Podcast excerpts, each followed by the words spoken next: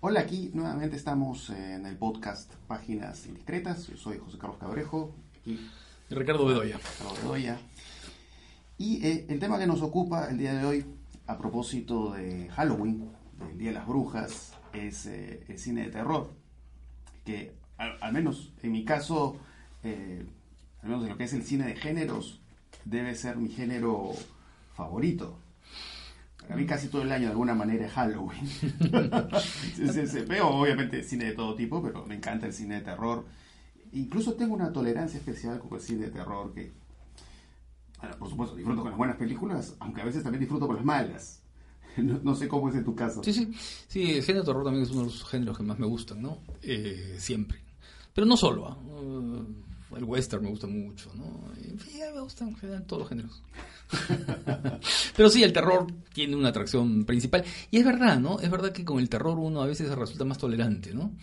Porque, sobre todo con el terror de los últimos 20 años, digamos, ¿no? En los que a veces este eh, el terror como que ha asumido los defectos de otros géneros, ¿no? La cosa previsible, ¿no? Sí. La cosa más mecánica, más construida de una determinada manera. Ya sabemos que al final va a pasar tal cosa, no importa, ¿no? Y tú siempre eres tolerante porque eso forma parte de un poco la lógica Claro. del relato, ¿no? Claro que a veces poco lo que importa es poco como ese cliché o esa estructura a veces rígida o previsible, como tú dices, al final, al fin y al cabo el director eh, lo cuenta.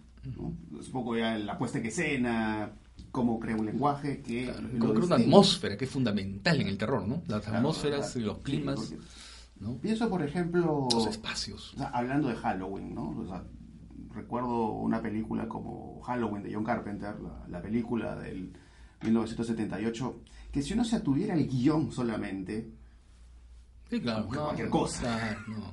pero a mí lo que me gusta, por ejemplo, de esa película es cómo está narrada, la Claro. forma en que se escucha esta suerte como de respiración honda de Michael Myers eh, y la forma en que trabaja esto que algunos le llaman la pulsión escópica, Claro. este gusto por mirar y por supuesto el uso de la música. El encuadre es subjetivo, ¿no? Ah, El encuadre subjetivo, que es tan importante en gran parte del cine de terror, Claro. por no decir casi en todo. Es decir, la cámara subiendo el punto de vista de un personaje. Que en este caso es un personaje que respira de una manera rara, ¿no?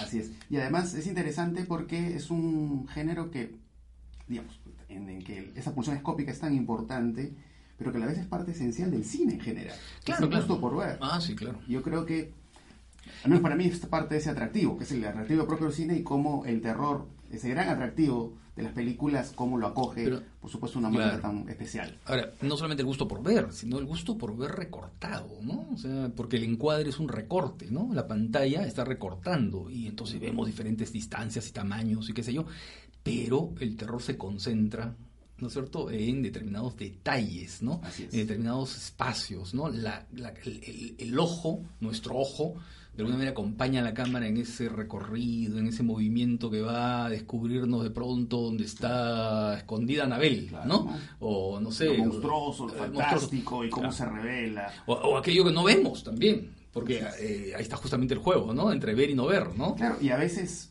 me pasa con las películas de terror que, que a veces las películas que no muestran tanto, a veces para mí resultan más interesantes. O sea, pienso, por ejemplo, un director como Jack Turner, Ah, bueno. habló, por ejemplo, de Cat People. Cat ¿no? People, que se que ve esta como un zombie. La transformación, eh, y no ves la transformación, ves una sombra Sí, que sí. te sugiere la transformación. Sí, sí. Y ese acto de no ver, a veces a mí me resulta mucho más poderoso que algunas películas que son muy explícitas. Sí, ¿no? claro.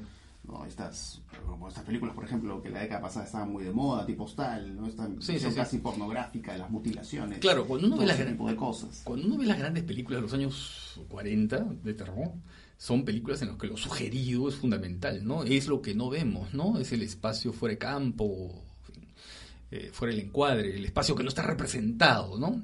Y claro, Turner es el gran maestro, ¿no? Y, Indudablemente. Y, y- lo que hace es crear ese clima. Hay una película que se llama Yo caminé con un zombie que empieza en, barco, ¿no? Una pareja que conversa. Y claro, el mar parece muy tranquilo, el clima, ¿no? Un ambiente. Y el, y el personaje, el, el hombre le dice a la chica, le dice, mira, esto que ves que parece tan sereno, en realidad es totalmente turbulento. Debajo de esta superficie, Ajá. ¿no es cierto? Hay peces que se están devorando unos a otros, ¿no?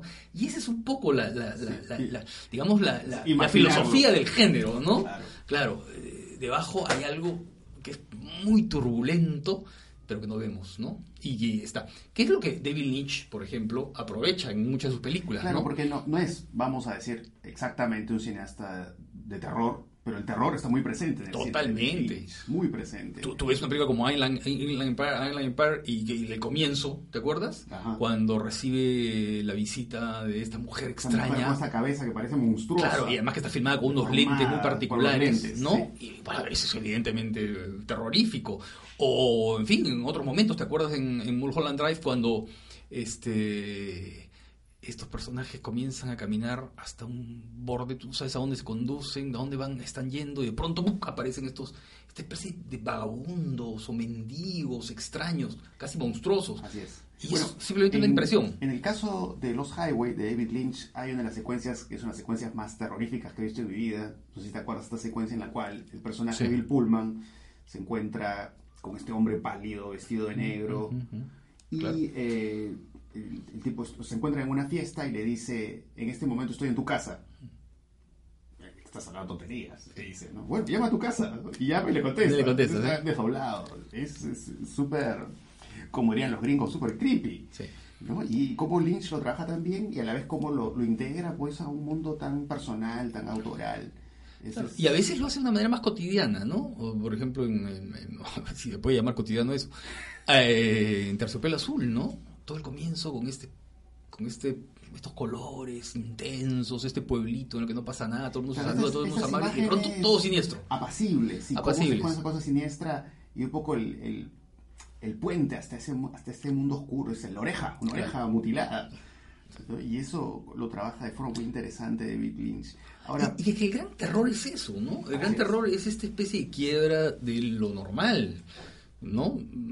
Tenemos eh, la vida, digamos, segura, eh, queremos que todos los días van a ser iguales, ¿no es cierto? Y de demonios pronto, pum, algo se quiebra. afloran. Algo, algo pasa, Ahí. ¿no? Ahora, eh, en el caso del terror contemporáneo, bueno, a mí me parece que de hecho uno de los realizadores que ha aparecido en los últimos tiempos más interesantes es James Wan, el director del Conjuro, de Insidious, La Noche del Demonio. Ahora, me parece que es interesante lo que hace James Wan porque un poco va una línea distinta a cómo estaba yendo el terror. Me parece que James Wan, un poco hablando de los clásicos, va más en la línea de los clásicos. Yo siento que eh, James Wan es un director que está mucho más próximo, que es mucho más cercano a Mario Bava, mucho más cercano a las películas de la Hammer, este terror gótico, eh, atmosférico, de ruidos. Es que, es que, claro, es el terror, esti- digamos, estilizado, ¿no? O son los estilistas del terror, ¿no? Exacto. en los que, eh, bueno, el propio Argento, ¿no? Eh, en el cual el terror es, sí, hay situaciones terroríficas, las reconocemos, ¿no? O pueden haber fantasmas, o pueden haber brujas, o pueden haber este, cualquier elemento sobrenatural, pero llegar a ellos es un trámite en el cual encontramos ciertos eh, elementos que están muy trabajados. El color, por ejemplo, en Argento, ¿no? El color en Baba, ¿no? Eh, el trabajo atmosférico en James Wan, ¿no? Claro. Entonces, eh, va potenciando determinados elementos de lo que hace que el cine sea cine, los elementos propios del cine, el sonido, el sonido en, en Turner, por ejemplo. Por ejemplo, en Jean Turner, unas cosas que dan más miedo, y eso lo, lo- lo- además lo, lo había observado ya Bertrand Tavernier, y cuando ve sus películas, pues lo comprueba, ¿no? Es el hablar en susurros. O sea, los personajes en las películas de Turner hablan más bajo, ¿no? Incluso cuando están hablando, digamos, en grupo, en público, hay como una especie de... tiende a lo susurrado. Y eso te crea un, ya un ambiente, te crea un clima. ¿no? Como por ejemplo eh, también lo crea en el cine de terror, por ejemplo, el- todo el trabajo de dirección de arte. ¿no? Porque pienso en el caso de Baba, que claro, Baba por un lado hace películas que explícitamente son de terror, trabaja con el giallo, que es un poco en frontera. Que es el género este, en el cual criminal, digamos, ¿no? El género criminal. Claro, es una variante italiana del género criminal, Claro, de esa- películas de esa crímenes. película Seis mujeres para un asesino, Claro. que es visualmente deslumbrante. Mm. O sea, cada encuadre parece como dibujado, la forma en que coloca los objetos, en que te muestra los escenarios. Y hay esta atmósfera casi mágica, a pesar que no es una película fantástica. Entonces, eh, me parece que James Wan está más cerca de eso. Y bueno, y en los últimos tiempos eh, me le he pasado bastante viendo películas del Hammer, he estado viendo bastante lo que son Yalos. Claro, la Hammer para, para, para, para los que, no, que no, no, no, los conocen, porque claro, ya la Hammer, bueno, por ahí... productora. La, vieja productora, últimamente, sí, pero... No son tan interesantes como lo que han hecho en los 50, los 60, los 70. Lo que pasa es que el, el modelo de ese tipo de productora, eh, que es lo mismo que pasa con Hollywood, ¿no? Eran productoras que tenían eh, equipos fijos y que ya estaban especializados en eso y adquirían pues un oficio. Nosotros, pero todo eso se diluyó, digamos, este, eh, cuando llegada la televisión, primero con la llegada de la televisión y luego con eh, la televisión privada en Europa, ¿no? Y eso afectó muchísimo a la Hammer y a muchas otras, a la Micus, que es otra empresa bien interesante. Así es, porque a mí me sorprende, ¿no? Cuando voy viendo o vuelvo a ver películas de esta productora británica, Hammer. Es sorprendente el trabajo de dirección de arte, ah, cómo tener la atmósfera con el espacio, ¿no? O sea, cómo pueden haber contado con gente tan talentosa. Eh, claro, y además con, con actores fetiche, ¿no? Con actores fetiche y directores fetiche, Terence Fisher, Freddy Francis, Christopher Lee, Christopher Lee, Peter, Peter, Cushing, Peter, Cushing, que es divertidísimo además, ¿no? Verlos siempre juntos es, es, es, fascinante, ¿no? Y claro, y además recreando los personajes clásicos, ¿no? Los personajes clásicos del horror de los años 30, digamos, y que vienen, claro, en literatura, ¿no? Frankenstein, ¿no? Este, Drácula, la película del universo. El hombre lobo, ¿ah? Y adquieren esta otra vida en las películas de la Hammer. Claro, y la Hammer va combinando además estas películas de terror con películas policiales también, que son interesantísimas. Eh, sí, la Hammer es un placer visual, ¿no? Así es. Es el placer del color, del, del, ¿no? del clima que van, van creando, ¿no? Y hay una película de Hammer que a mí me gusta mucho que es este el Dr. Jekyll y la, hermana Hyde que es este yo creo que es una de las cumbres del, cine de la Hammer y de la ficción digamos fantástica de los años de los años 60 y 70 yo en los últimos tiempos estoy obsesionado con una película de la Hammer que además ya la he visto más de una vez sí es muestra de obsesión que es Twins of Evil ah, claro. no sé si la recuerdas sí vagamente no la he visto recientemente claro, tiene esas imágenes muy sensuales estos eh, personajes vampíricos que parecen como aristócratas. Eh, libertinos. Y libertinos y estas imágenes fantasmales que son sumamente fuertes. Es una película antigua, pero que no ha perdido su magia, no ha perdido su potencia. Y un poco, ya llegará el día en que termine de ver todas las películas de Hammer, porque hasta ahora no puedo decir que haya visto una película de Hammer que es mala, ¿no? Mm. Unas son mejores que otras, por supuesto, pero eh, es, sorprendente el, nivel de Sí, sí, claro, hay una especie de, películas de, terror. y la Micus también, ¿no? La Micus es una empresa también británica que tuvo una, época bien interesante y que trabaja películas de terror mm, así. A ver, te recomiendo que la sigas si no la conoces. Eh, Sí, la Hammer es formidable, ¿no? La Hammer es formidable. Pero fuera de la Hammer, recuerdo un título. Yo creo, a ver, como hay Witch de General. Claro. Ah, bueno, claro, la película de Michael Reeves, que es un director que murió muy joven. Murió muy joven. Eh, ¿no? la, actuación de Vincent Price es fantástica. Es fantástica, claro, claro. Este retrato, sujeto tan perverso, tan maligno. Y claro, es un director así, casi de culto, ¿no? Así es. Creo que iban a hacer un documental, por ahí vi que Sí, sí, sí, creo que hay. No, y además se, ha investigado ya sobre Michael Reeves, que es un director casi secreto, ¿no? Pero es interesantísimo. Eh, digo, eh, hay, hay la RKO, por ejemplo, ¿no? La, la, empresa RKO, que tiene también en esa época. Toda esa línea Y Val Newton como productor, ¿no? Las películas de Turner, de Mark Robson en los años en los años 40, ¿no? Ahora, el terror es bien interesante además porque se va plegando a algunos, algunas sensibilidades de la época, ¿no? Eh, Cat People, la famosa película, La Mujer Pantera, ¿no? La famosa película de Jack Turner, es una película que está recogiendo un poco la, crisis de los años de la guerra, ¿no? Eh, y por supuesto... Claro, después, por ejemplo, la invasión de los usurpadores de cuerpo. Ah, bueno, la, la, la, Guerra Fría. el anticomunismo, ¿no? El anticomunismo, claro. Ah, bueno, y ahí había también otras películas de ciencia ficción, ¿no? En la que van elementos de ciencia ficción que se van incorporando. Por ejemplo, Dem, El Mundo en Peligro, ¿no? Que es esta invasión de hormigas, este, Gordon Douglas, que es una película que está hablando de los miedos de la Guerra Fría, de la bomba atómica, de la radiación, ¿no? Es los miedos de los años 50, ¿no? Eh, Bueno. Pero luego la Hammer, ¿no?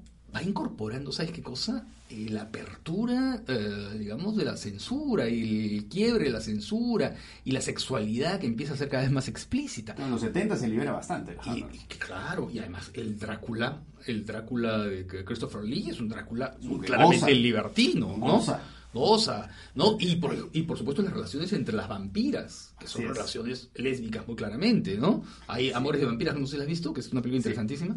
Bueno, en el horror de Drácula hay estas imágenes muy curiosas, ¿no? Cuando se ve al personaje Christopher Lee, a Drácula, que está a punto de morder a una mujer que está en la cama, Claro. y él agarra la capa y cubre el campo visual. No nos deja ver lo que va a Claro, pasar. claro. Y la sugerencia sexual es muy fuerte. Es. Es que, claro, Sumamente fuerte. hay un lado don, eh, don Juan, es don Juanismo vampírico, ¿no? Que es bien interesante.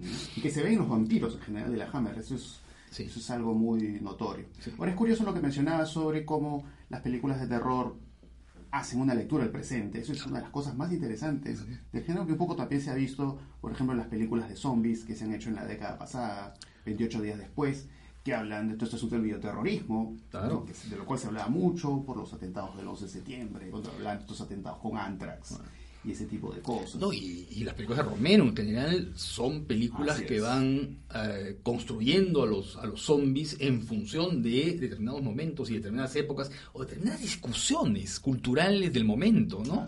Eh, en los años 60, ¿quiénes son los que sobreviven? ¿No es cierto? Es un personaje afroamericano, la Así es. mujer, ¿no? Es bien claro eso, ¿no? En Zombie, la, en- Zombie se llamó acá, ¿no? Que es el amanecer de los muertos, eh, es el consumo. El consumo que está en el, super- En el supermercado, ¿no? Y, Y luego Claro. en otras películas es por el poco, consumo. claro, lo que se llamó la corporación industrial militar, ¿no es cierto? Que son los villanos así, de, ¿no? Los que manejan la Casa Blanca y Washington y construyen todo este...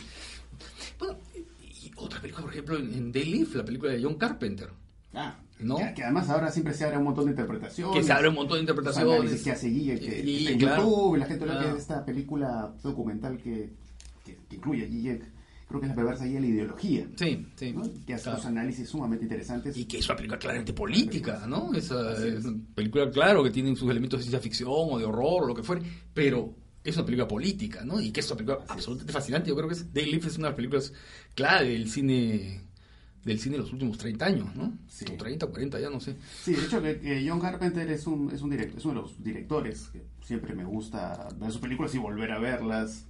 Me gusta mucho la cosa, porque hay mucho también en el horror de eh, a veces tomar elementos del western también. Sí, claro. Está muy presente en Carpenter. Y Carpenter, pues, es un fanático del western. Mira tú, Asalto al Precinto 13, Así es. ¿no? La película está sobre el asalto a la comisaría. Como un es Río. Bravo. Es un Río Bravo, Es un Río claro, Bravo, como Río Bravo de Hawks, ¿no? Y ha llevado al, al mundo de Carpenter, ¿no? Sí, y sí. ahí está otra película que todavía no sé si en Netflix, pero recomiendo que la vean, que es eh, In the Mouth of Madness, de Ah, Carpenter. claro. Es buenísimo. Y es todo el mundo de Lovecraft, El ¿no? mundo Lovecraft. Claro. Llevado por Carpenter, cómo te crees este mundo mágico y oscuro. Claro, y no hemos hablado de, de Cronenberg, que Ah, Cronenberg es un es autor, pero, ya, pero Cronenberg claro que es un mundo, ¿no? Ya, eh, digamos que es Y fantástico diverso. y muy diverso, Muy ¿no? diverso.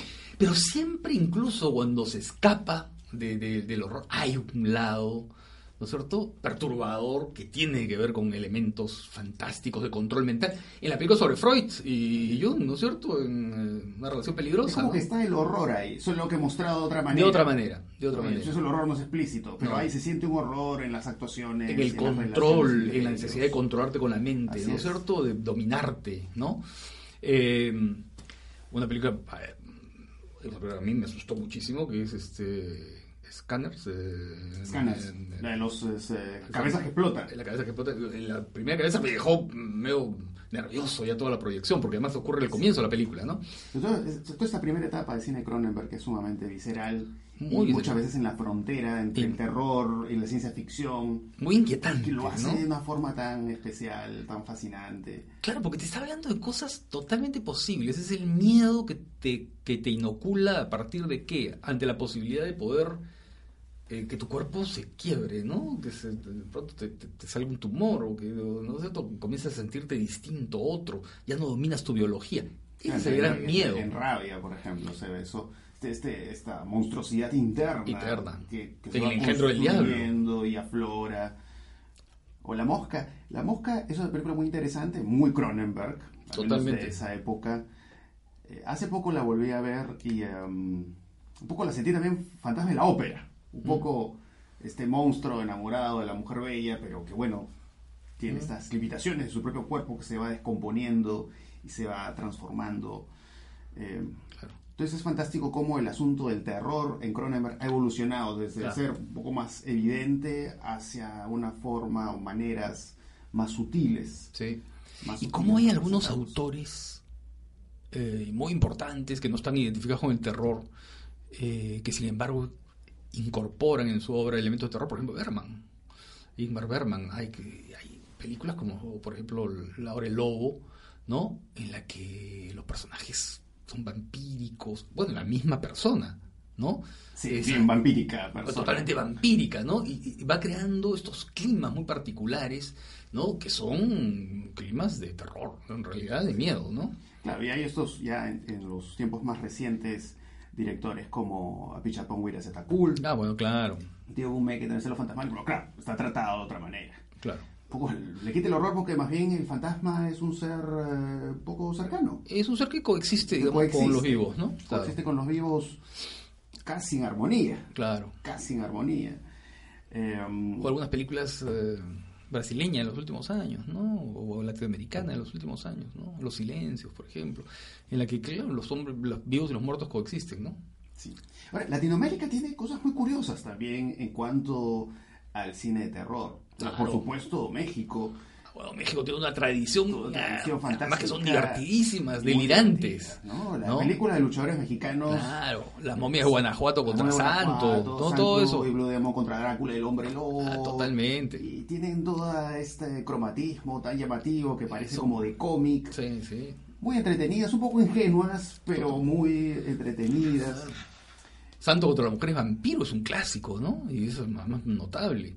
Eh, el vampiro de Fernando Méndez, ¿no? Que es una... Ah, buenísima. Claro, es, es- claro. es- es quizás su gran película de vampiros de México. Sí. Eh, Es me todo un mundo, es me todo un gusta mucho también un poco este, este cine mexicano más extremo.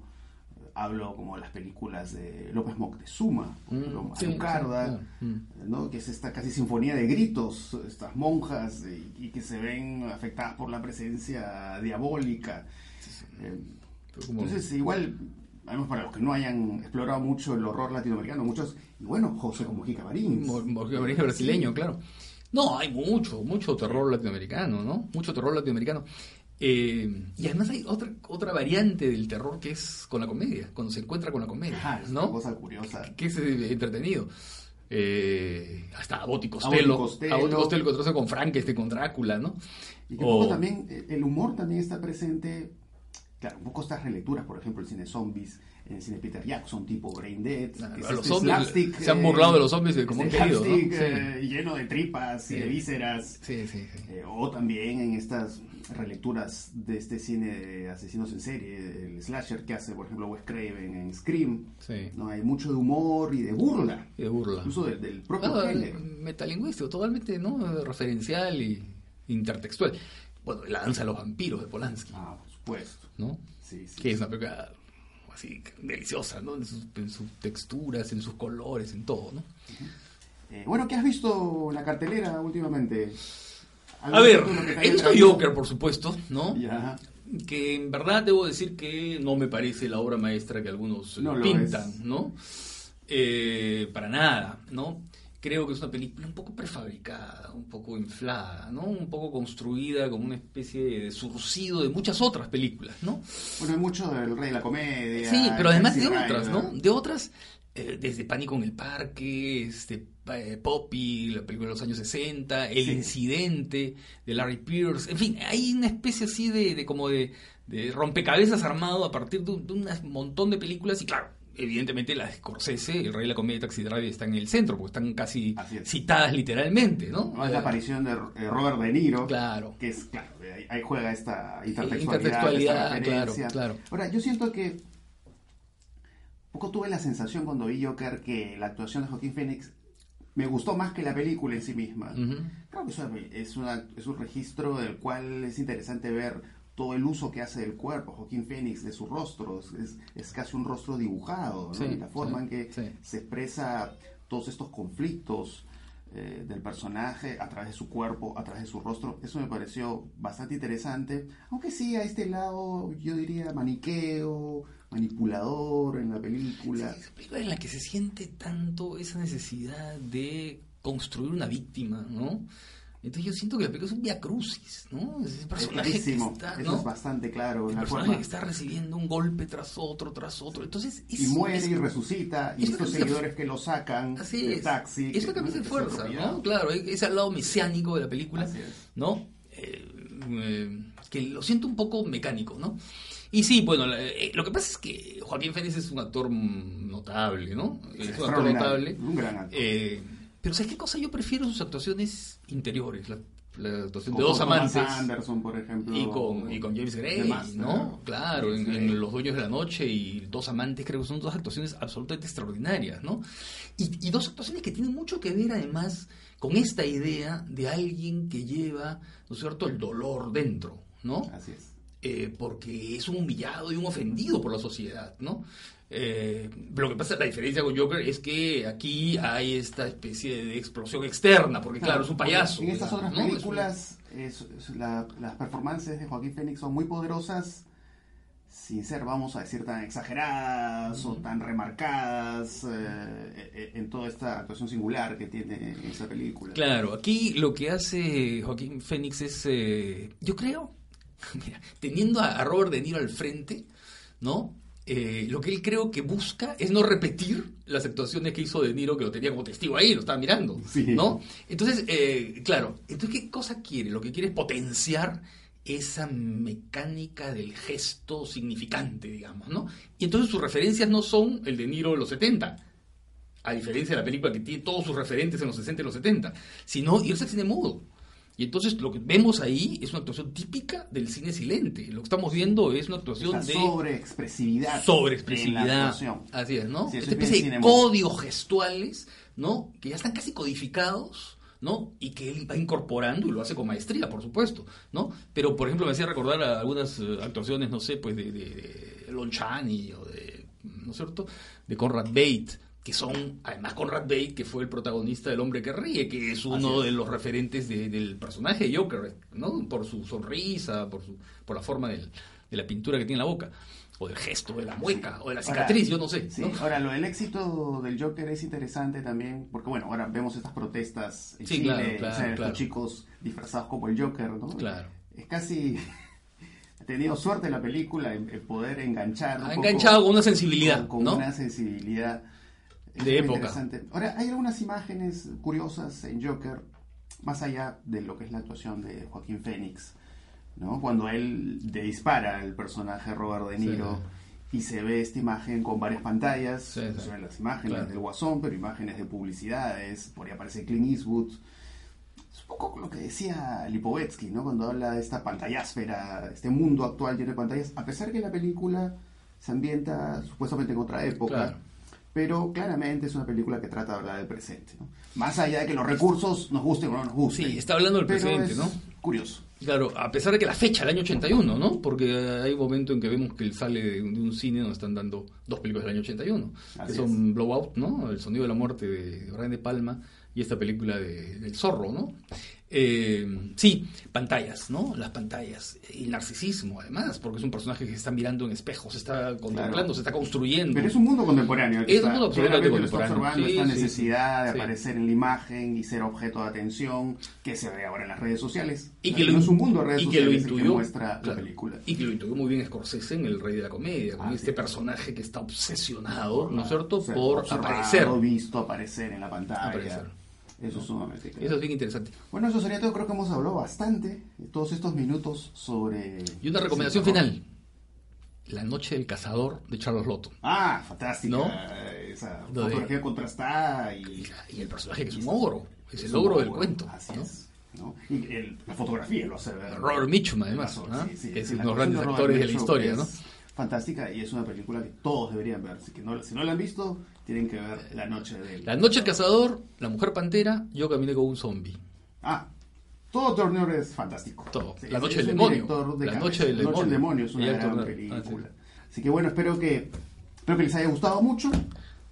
Bueno, ya estaremos conversando en un nuevo podcast. Así que nos vemos. Nos vemos.